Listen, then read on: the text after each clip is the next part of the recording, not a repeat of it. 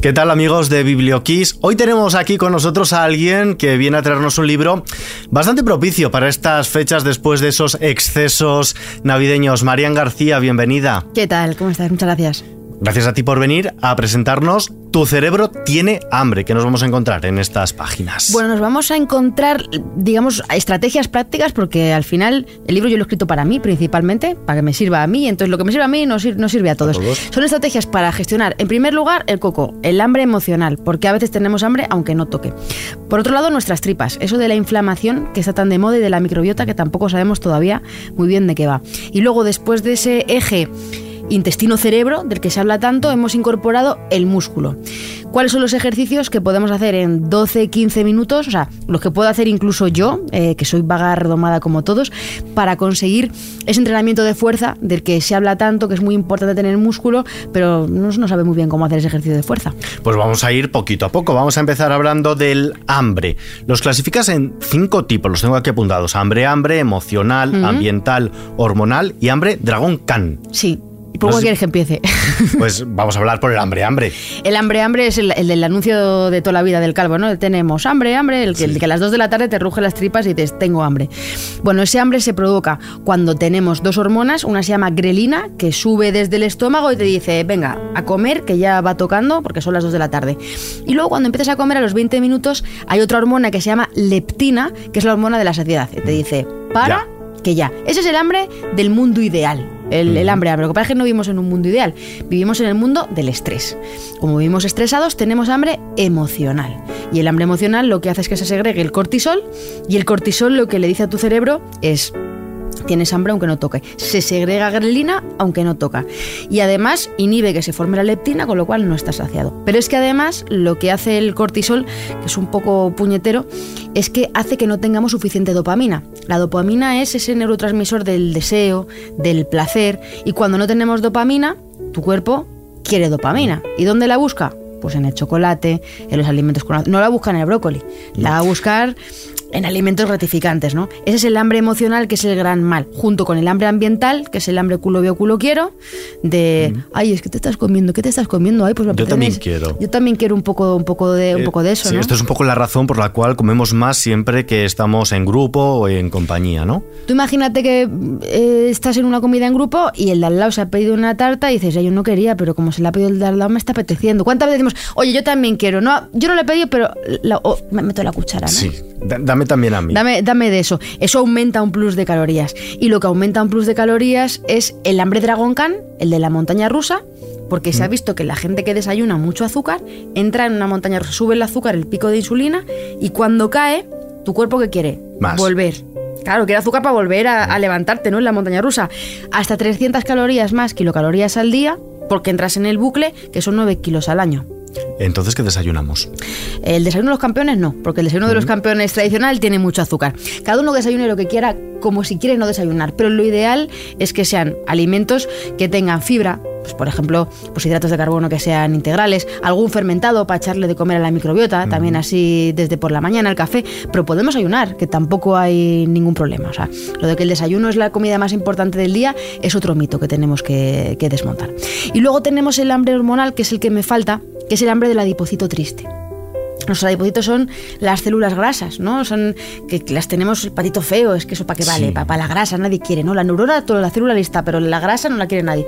Bueno, pues cuando el adipocito hay mucho y está petado de, grasa, las señales de saciedad que tiene que mandar no las manda.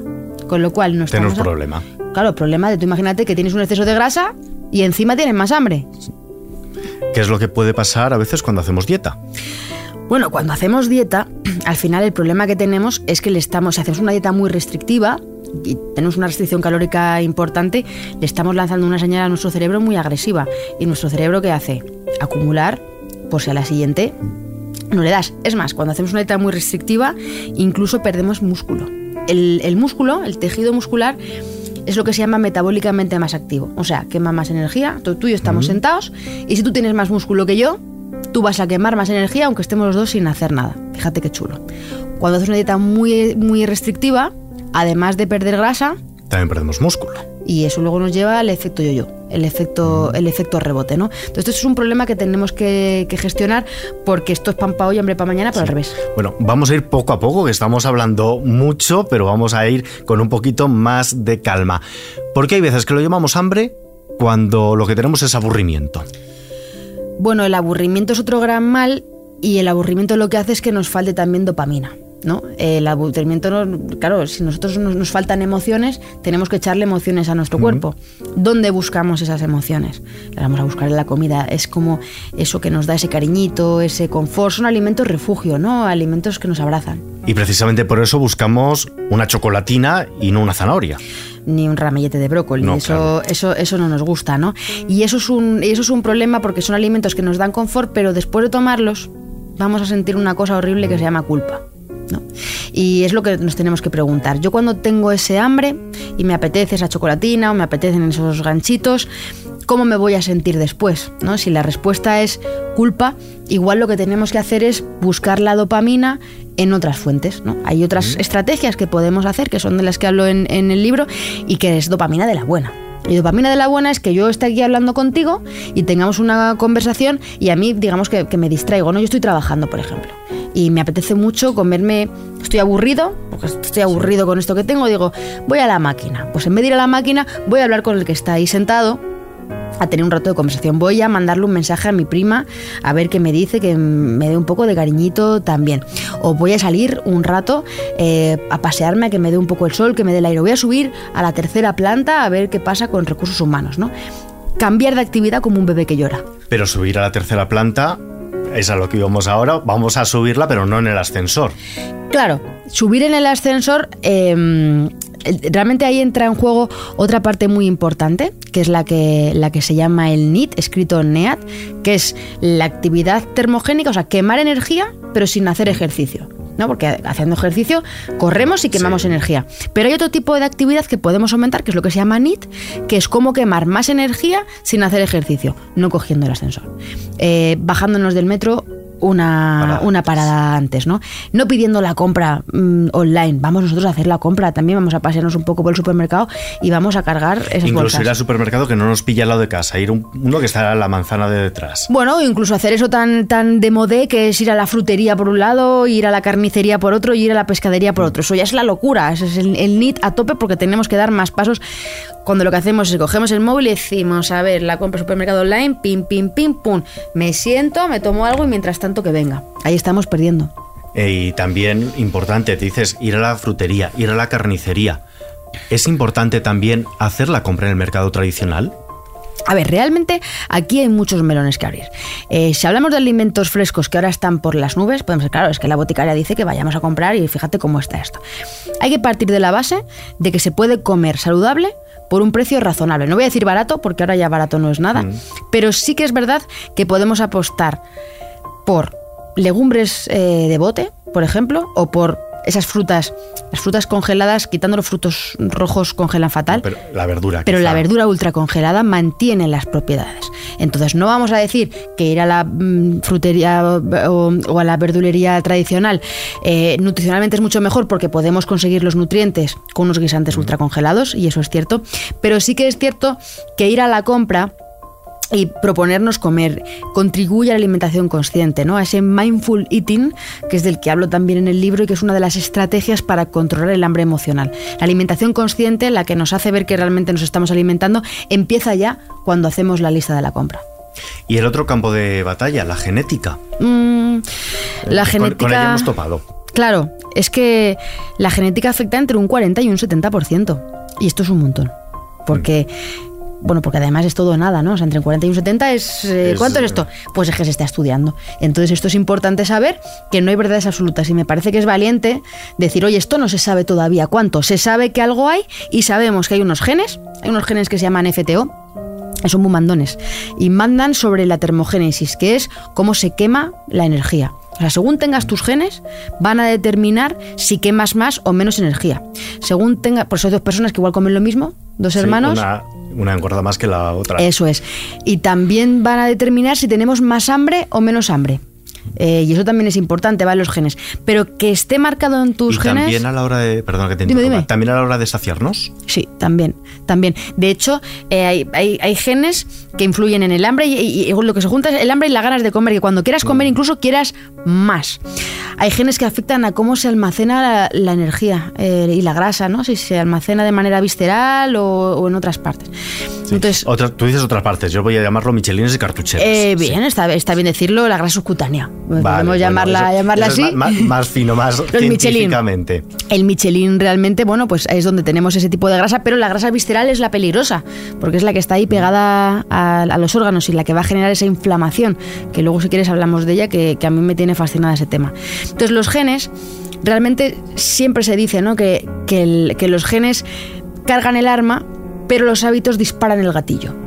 Y entonces ese gatillo lo vamos a poder disparar y sí que sabemos que eso que está escrito en nuestros genes lo vamos a, es como lo explican como si fuera un libro con un marcapáginas, ¿no? Tú tienes un marcapáginas de cosas que van a pasar, pero que esa página se abra va a depender de cómo tú te comportes. Se sabe que en función incluso de lo que ha comido la madre durante el embarazo puede afectar a que esos genes del niño se expresen o no. Fíjate qué importante ya. Y también incluso a los gustos de que culinarios que luego va a tener el hijo, el Bueno, eh, puede, afec- puede afectar también, y lo que sí que sabemos que está en nuestros genes, es si somos de dulce o de salado. Eh, se, han escrito, se han hecho estudios del genoma completo y se ha visto que la preferencia por el dulce está, está en los genes. Luego también eso afecta que cuando una persona come mucho dulce se saturan los centros del placer y entonces quieres más. Tienes como, como si fuera una droga, una tolerancia, ¿no? Eh, entramos en un círculo vicioso. Como la primera gratis, pero luego dame, Sí, da- dame, más, dame sí. más, dame más. Entonces, claro, hay mucha gente dice, ¿por qué me gusta tanto el dulce? Pues primero, porque está en tus genes. Segundo, porque te has saturado los centros del placer y cada vez quieres más. Y luego, tercero, porque psicológicamente, cuando uno tiene una experiencia, como los americanos, cogen el cubo de chocolate y... Mm. Sí. y Uno tú- parar. Claro, y cuando tú asocias una experiencia placentera al azúcar, pues tiendes a repetirla, ¿no? Algo que te ha ido bien, dices, Pues, pues, mm, quiero más. Quiero más. Por- Exactamente. Estamos hablando también de la dieta, pero en el libro hablas de una acepción de la dieta, pero a la griega. Sí. Sí, y no hablamos de comer queso feta, ni, No, no, no. ni en ese tipo ni, ni Sí, pero que una ensalada griega también es muy saludable. bueno, es, pero es, es fant- es fantástica. Y de hecho, las salsas con, con yogur deberíamos incorporarlas más. Los, los griegos, para ellos la dieta era todo. La dieta era lo que comían, el ejercicio, el sexo, todo. Eso era dieta. Entonces, tú a un griego le dices la dieta de la alcachofa y pues se partiría la caja, pues diría, ¿pero qué es dieta de la alcachofa? Si la, si la dieta es es todo, ¿no? Y la alcachofa es una anécdota, ¿no? Lo hemos entendido un poco, un poco mal. Las dietas habría que, el concepto de dieta habría que matarlo. Yo apuesto por el de intervención nutricional, que lo, lo- lo abreviamos en IN para estar IN, eh, Vale. que eso mola mucho. me has dicho la dieta de la alcachofa. Tú haces una clasificación, un semáforo de. Has dicho in. Vamos a Sí. decir, bueno, unos in Y otros- rojos. otros out. Y otros out, ¿no? Pues vamos a empezar por los out, los fuera, la dieta roja, las que Sí. hay que huir. ¿Cuáles son estas? Pues mira, para empezar, las dietas de esas de los batidos verdes y las dietas detox, porque te prometen depurarte y nosotros ya con el hígado, con el riñón, con nuestra piel nos depuramos y eliminamos lo que, lo que nos sobra. Si estamos intoxicados, más vale que vayamos al hospital porque el batido verde no, no nos, no nos va a hacer nada. Entonces estas dietas detox, estas dietas de barritas y de, y de batidos, que no nos enseñan a comer. Eh, con lo cual, en cuanto recuperemos, si no aprendemos a comer, recupera- recuperaremos el peso. Luego las dietas de los famosos, la dieta de la Kardashian, la dieta de Gwyneth Paltrow, la dieta de Brad Pitt. ¿Para quién se piensa realmente eh, que, que la- que- que Brad Pitt o la Kardashian va a hacer eh, esa dieta? No hacen esas dietas. Eso es un invento. Es un invento para el clickbait y punto. Y en el caso de que la hagan, tienen preparadores físicos y tienen otro tipo de vida que, que- que tú no tienes, ¿no? Sí. Y entre el in y el out, las que nos debe saltar la alarma un poquito. Las, las que están en ámbar, ¿no? El semáforo, Sí. pues las de moda, que son el ayuno intermitente, la dieta keto eh, y, y la dieta paleo. Entonces, el ayuno intermitente, que es como el boom, ¿no? Ahora todo el mundo ayuna y tal. Realmente el ayuno intermitente es una estrategia que ha demostrado ser efectiva para perder peso, pero no por el ayuno en sí, sino porque se produce una restricción calórica. O sea, tú comes al final en menos horas Pues comes menos. y comes menos, ¿no? Pero sí que es verdad que puede tener beneficios en el metabolismo y, y puede ser bueno para la microbiota también. O sea, es una dieta que bien llevada puede tener sus funciones. Pero, ¿por qué hay que supervisarla? Pues porque para algunas personas puede derivar en trastornos de la conducta alimentaria. ¿no? Es una dieta que, que, no es una dieta que cualquiera pueda hacer sin más y que también puede tener algunos efectos secundarios, fatiga, debilidad, aunque luego en unas tres semanas el hambre como que se, se, acostumbra. Y luego la dieta keto, que es una dieta que al final tiene que ser muy baja en hidratos de carbono, pero tan baja, tan baja, tan baja, que eso te enseña un profesional a hacerlo o no entras en cetosis. A mí ya me está entrando hambre, así que vamos a hablar de las que sí, las buenas. Tenemos en, aquí en España dos maravillosas, la Atlántica, la Mediterránea, y me hablas también de la Mediterránea 2.0. ¿Cuál es esta? ¿En qué se diferencia? Claro, es que lo, mediterráneo, al final, tú fíjate, somos tan torpes que algo tan bueno que tenemos ya es como mediterráneo. Ah, eso de toda la vida clásico. Bueno, digo 2.0 porque el Ministerio de Consumo lanzó las recomendaciones de dieta mediterránea en, noviembre de 2022 y en esa dieta mediterránea no está la copita de vino en las comidas, eso es un, un cambio, y no está eso de que tienes que tomar no sé cuántas raciones de pan blanco al día ya el pan que se recomienda es preferentemente integral, ¿no? Se recomienda más consumo de, frutas y verduras que cereales, que la dieta mediterránea era como, no, no, muchos, muchos cereales.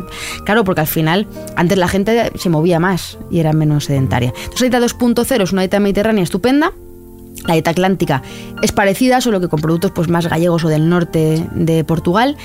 El plato de Harvard, famoso, que es la mitad de lo que comas mucho verde y mucho rojo, como la bandera de Portugal, digo yo. Que tu plato se parezca a la bandera de Portugal. Luego un cuarto de cereales integrales o un cuarto de, proteínas saludables, que vengan de las legumbres, que vengan del huevo, que vengan del pescado, que venga de, las aves. Entonces tenemos que retirar de nuestra mente esa concepción clásica de la dieta mediterránea con, con el alcohol, es vino, cerveza, aceite de oliva bien, pero frituras no tan bien.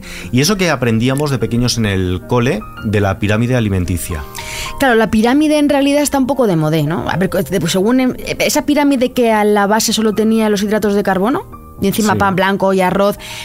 Eso ha pasado a la historia. Ahora la base, si hacemos una pirámide, la base tienen que ser frutas y verduras. Y si no, para eso tenemos el plato de Harvard, que la mitad son frutas y verduras. Ahora sabemos por qué, porque las frutas y verduras son más por menos. Más nutrientes, o sea, más minerales, más vitaminas, más antioxidantes, más antiinflamatorio por menos kilocalorías, mientras que las harinas refinadas sí que pueden ser proinflamatorias, ¿no? Sí, y además también nos dan ese pico de glucosa del que me hablabas antes. Claro, al final de lo que se trata es de reducir la glucemia, no porque el azúcar sea el anticristo o el veneno, pero es que está mucho más presente en nuestras vidas mm. de como estaba antes. Y luego para rematar, ¿no? Este semáforo verde, yo he hecho un, modelo que llamo los pilares de la dieta y he mezclado, he hecho una, una costelera, una costelera entre el modelo sueco, que se llama Find Your Way, encuentra tu camino, los suecos lo que dicen es que comas más verde, que te muevas más y que no comas mucho. O sea, esas tres cosas eh, te dicen, ¿no? Y, los, entonces lo hemos hecho así con un poco de sabor mediterráneo. Alimentos que tienes que comer más, incluyendo mediterráneos, alimentos que tienes que comer menos, alimentos que tienes que cambiar unos por otros, por ejemplo el refinado por el integral, o las patatas por las hortalizas, que eso me ha costado algún disgusto, que la tortilla de patatas muy bien, pero una tortilla de calabacín de vez en cuando, o en vez de patatas fritas, bastones de calabacín no hace daño a nadie, ¿no? Y al final es, también es más por menos, ¿no? Sí, también variamos un poquito. Claro, bueno, esa guarnición típica de patatas fritas o patata cocida o puré de patatas está fenomenal, pero igual no necesitamos tanta energía y con una menestra de verduras o con unos pimientos vamos fenomenal. Sí, además eh, nos das también otro dato, es que el 85% de las personas que pierden peso con una dieta de mm. esta restrictiva, pues al final no solo lo recuperan, sino que lo aumentan. ¿Qué podemos hacer para evitarlo? Desterrar, desterrar, las dietas y desterrar los métodos, ¿no?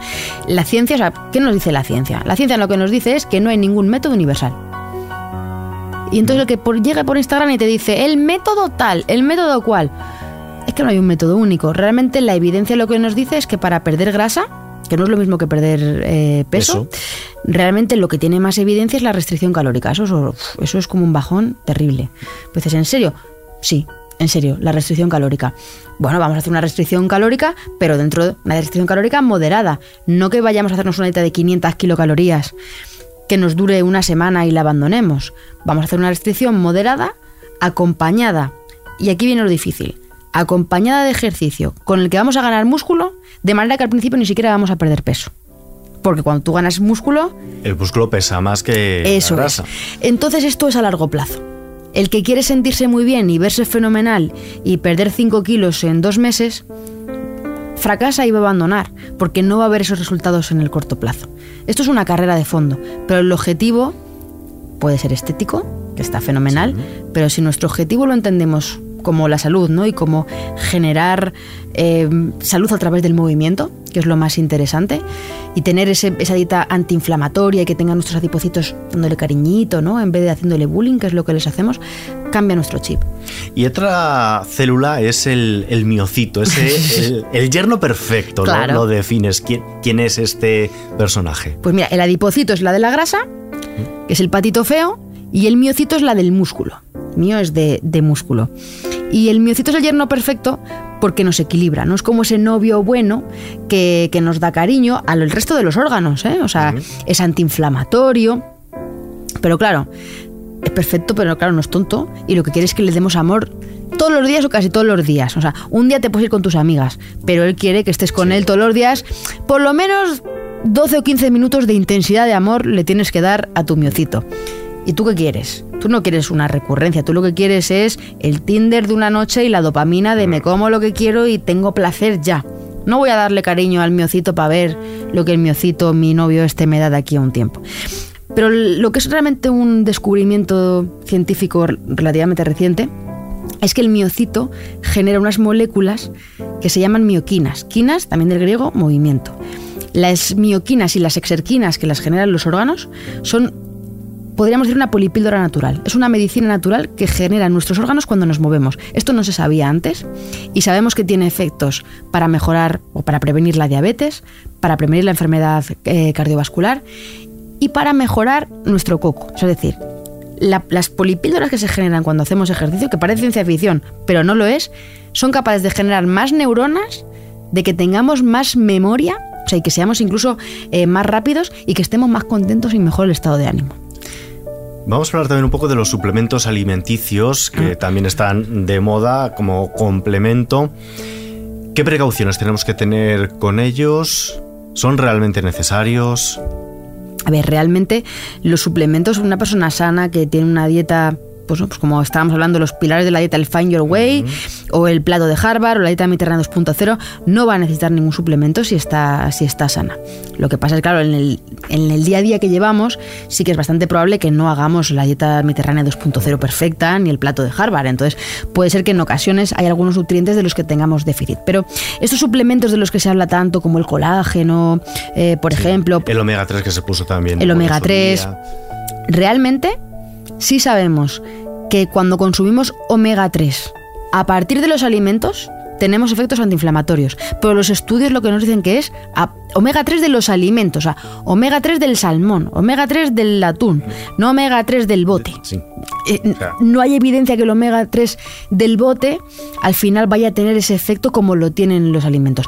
Que tú tienes un déficit de omega 3, no puedes tomar pescado, no puedes tomar eh, semillas que tienen omega 3 y tomas el suplemento, puede estar indicado. Pero realmente lo interesante es obtenerlo de los alimentos. Y es que es mucho más eficiente. O sea, el cuerpo es sabio y realmente no sabemos replicar también mediante los suplementos muchas veces los nutrientes tal y como los absorbemos dentro de los alimentos, ¿no? O sea, la matriz del alimento, dónde va y cómo se hace sinergia unos con otros es lo más interesante.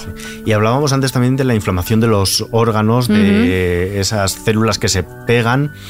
¿Cómo lo podemos identificar?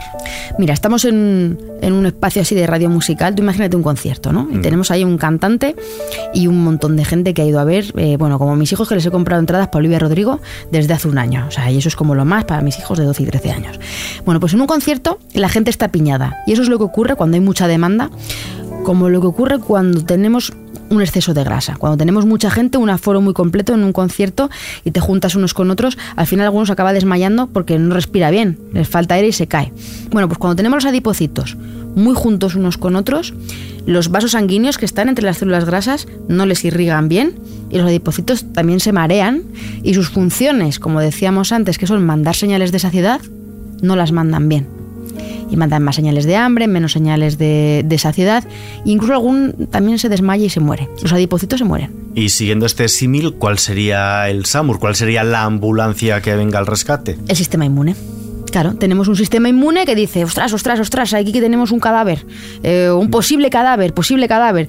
Y entonces llega tu sistema inmune, que son un poco como los antidisturbios, porque ahí se lía parda, ahí se empieza a ver un poco de, de folloncito. Y entonces, ¿qué ocurre? Pues que llega este, estos cuerpos y fuerzas de seguridad del Estado, empiezan a repartir palos, pero también se los lleva a los buenos. Y el adipocito empieza a generar más sustancias como los radicales libres. Son sustancias que te agreden a ti mismo. Eso es la inflamación. Se monta un fuego, se monta una especie de incendio ahí que hay que apagarlo. Y claro, apagarlo no es fácil.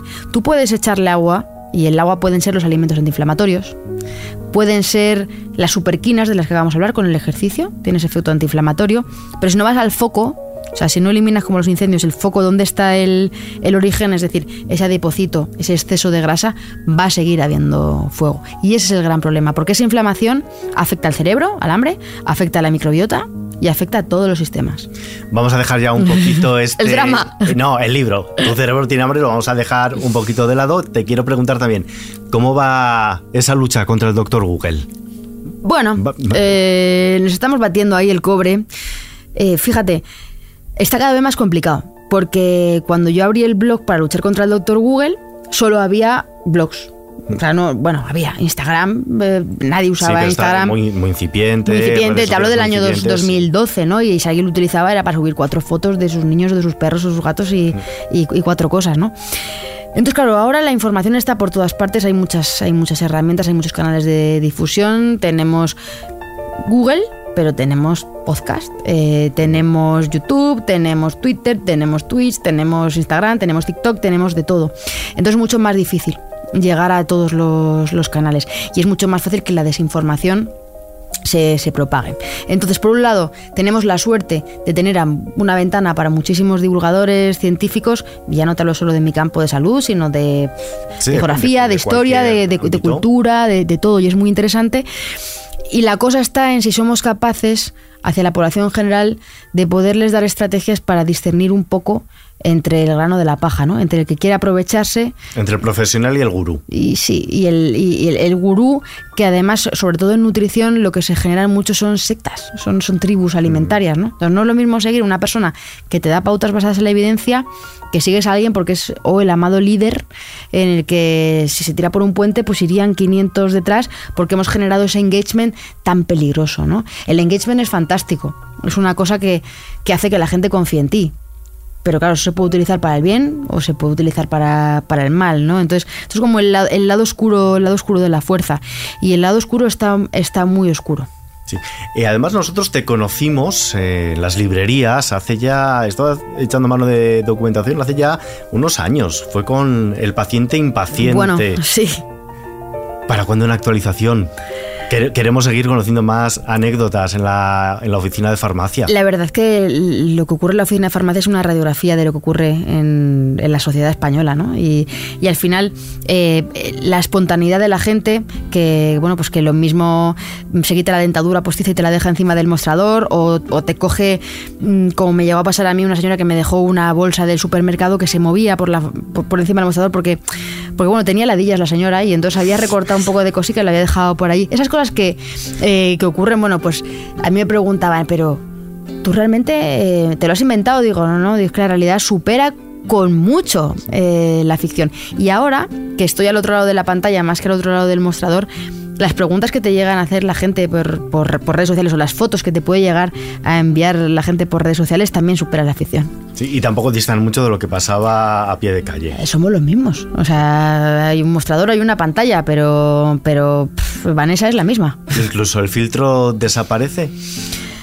Bueno, digamos que yo te diría que yo en el mostrador de la farmacia no he tenido mucho filtro, ¿eh? O sea, yo he tenido gente que se me ha bajado los pantalones, que se me ha subido la falda, que me ha preguntado, me ha hablado, pero en román paladino, o sea, no, sin ningún problema. La gente en las farmacias se desnuda bastante física y, y metafóricamente. Más que en la consulta del médico. Tenemos más tiempo. En el médico al final, pim, pam, pam, tres minutos, cinco minutos.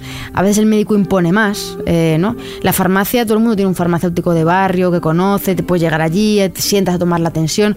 O sea, yo la máquina de tomar la tensión estuve a punto de quitarla porque era el confesionario. Entonces la gente se sentaba allí, teníamos además puesto una mesita baja y la gente se confesaba, te contaba, te y no se levantaba, o que se hacía cola. Eh, para, para tomarse la atención, pero bueno, porque la gente lo que quería era ese rato de... Y de hecho sí que hay estudios en los que la presión arterial en la farmacia es más baja que en la consulta médica, porque el efecto bata blanca del médico impone y entonces te sube más la tensión que si estás tú con tu farmacéutico de charleta. Mm. Ah.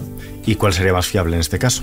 ¿Qué medición sería más...? La más fiable es la que te levantas por la mañana, incluso te la tomas dentro de la cama, tranquilo, eh, sereno, esa es la medición, la medición buena, ¿no? Mm.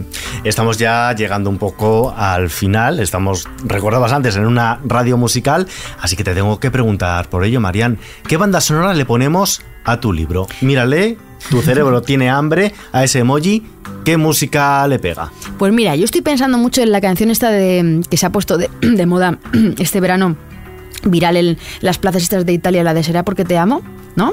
Eh, porque esa canción genera dopamina también. O sea, esa canción que es contagiosa, tú has visto los vídeos estos que empieza uno, está en la Fontana de Trevi, y empieza uno con la guitarra, Será porque te amo, y de repente toda la plaza empieza a votar al unísono, eso es dopamina que se genera. Pues mira, con dopamina pura será porque te amo. Nos vamos a despedir. Marian García, muchísimas gracias, por acompañarnos y por presentarnos tu libro, Tu cerebro tiene hambre, editado por Planeta. Te esperamos con el siguiente y con anécdotas de farmacia también. Gracias. Hasta la próxima. De pronto canto, será porque te amo y siente el viento que pasa por tus manos. Todo es distinto cuando te estoy mirando no me comprendo. Será porque te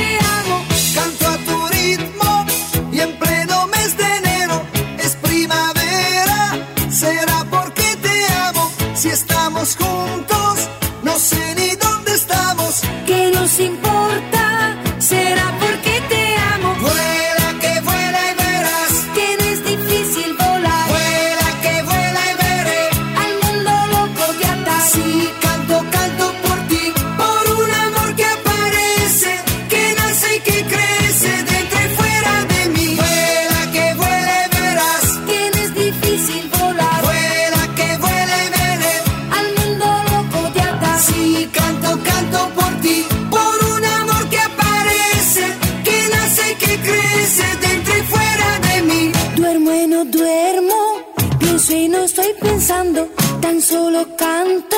Será porque te amo, si está ahí el mundo, nosotros nos marchamos. Si está ahí el mundo,